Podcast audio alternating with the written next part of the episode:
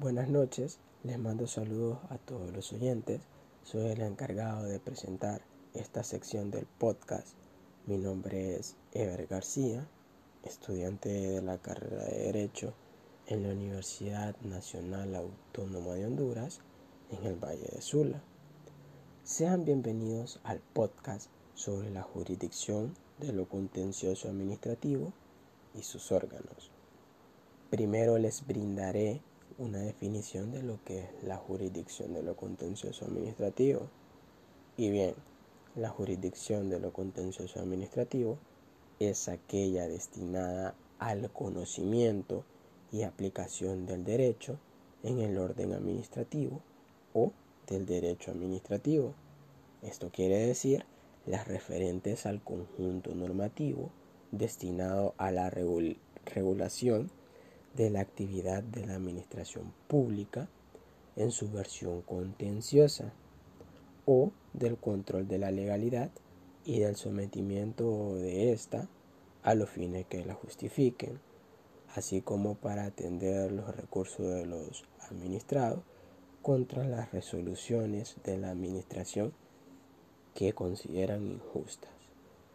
Bien, ahora vamos con lo que nos dice la ley, que la ley de la jurisdicción de lo contencioso administrativo, se encarga de conocer las pretensiones que se deduzcan en relación con los actos, ya sea de carácter particular o general de la administración pública, sujetos al derecho administrativo. Se entenderá por administración pública los siguientes puntos. Punto número uno, tenemos al Poder Ejecutivo. Y punto número dos, las entidades estatales, entendiéndose por estas las municipalidades y las instituciones autónomas. Bien, la jurisdicción de lo contencioso administrativo conocerá también de lo siguiente.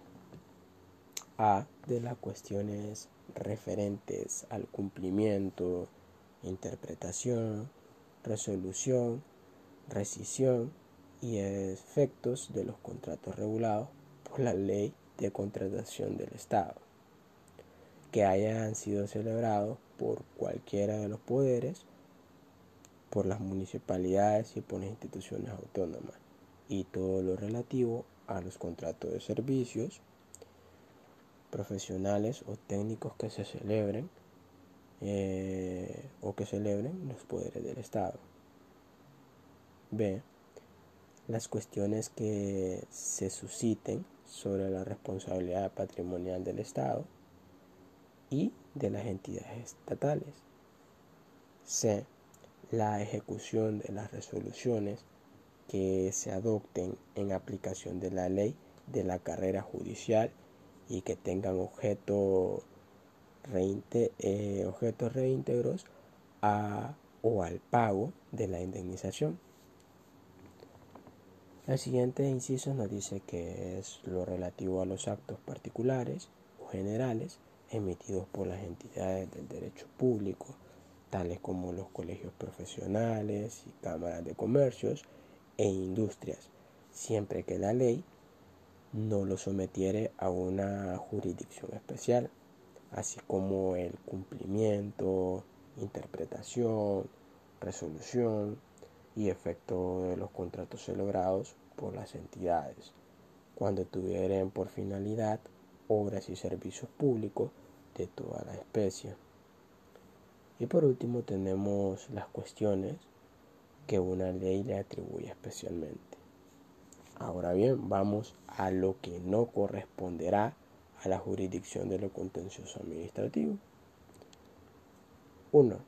Las cuestiones de orden civil, mercantil, laboral y penal, y aquellas otras que aunque relacionadas con actos de la administración pública, se atribuyan por una ley a otra jurisdicción o correspondan al derecho agrario.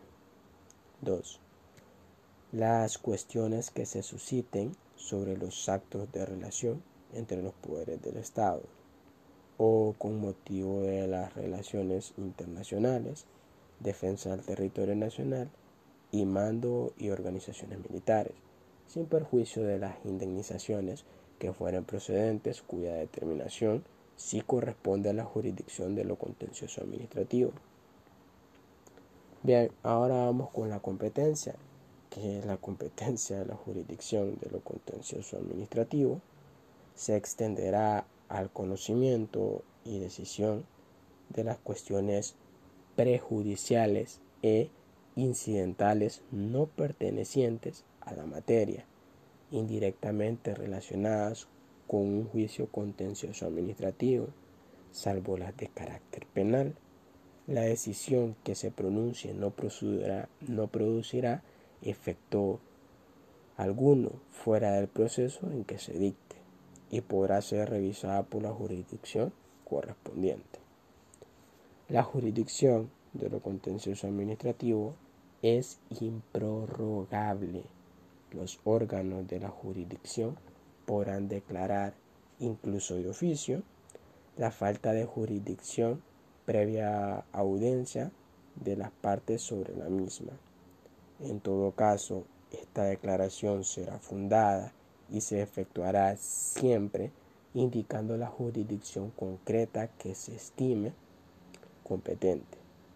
Y si la parte demandante comparece ante ella en el plazo de días, se entenderá haberlo efectuado en la fecha en que se inició el señalamiento para la presentación de la demanda, si hubiere planteado esta siguiendo las indicaciones de la notificación administrativa o fuere defectuosa. Los conflictos jurisdiccionales que se suscitaren entre la jurisdicción de lo contencioso administrativo y otras jurisdicciones se resolverán al tenor de lo dispuesto en las legislaciones aplicables. La jurisdicción de lo contencioso administrativo será ejercida por los siguientes órganos. A. Los juzgados de letra de los contenciosos administrativos que actuaren como juzgado de primera o única instancia que organice la Corte Suprema de Justicia, que a su vez determinará su sede y su jurisdicción. B las Cortes de Apelaciones de los Contenciosos Administrativos, que actuarán como tribunal de segunda instancia que organice la Corte Suprema de Justicia, quien determinará su sede y su jurisdicción. Y C. La Corte Suprema de Justicia como tribunal de casación. Corresponderá a la Corte Suprema de Justicia el nombramiento de los órganos a que se refiere el inciso a y B que mencioné anteriormente y deberá recaer en personas que además de cumplir con los requisitos exigidos por la ley, acrediten capacidad y experiencia académica y profesional en el derecho administrativo. Los jueces y magistrados de lo contencioso administrativo son independientes en el ejercicio de sus funciones y no estarán sometidos más que a lo que se establece en la Constitución de la República de Honduras y a la ley. Los jueces y magistrados de lo contencioso administrativo solo podrán ser separados de sus órganos en casos señalados expresamente en la ley de la carrera judicial.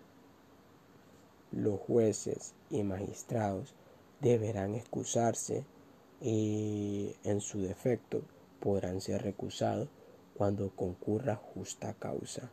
Se entenderá justa causa de la excusa y recusación, además de las señaladas por la ley de organización y atribuciones de los tribunales, la siguiente. 1. El haber dictado el acto impugnado o haber contribuido a dictarlo. 2. Ser pariente dentro del cuarto grado de consanguinidad y el segundo afinidad con las partes y con los funcionarios que hubieran dictado los actos sometidos a su conocimiento y decisión o tener vínculo matrimonial o unión de hecho con estos funcionarios. Y por último tenemos el de encontrarse con la autoridad o funcionario que hubieran dictado el acto o informado respecto del mismo en alguna de las causas de recusación mencionadas en la ley de la organización y atribución de los tribunales respecto de los litigantes.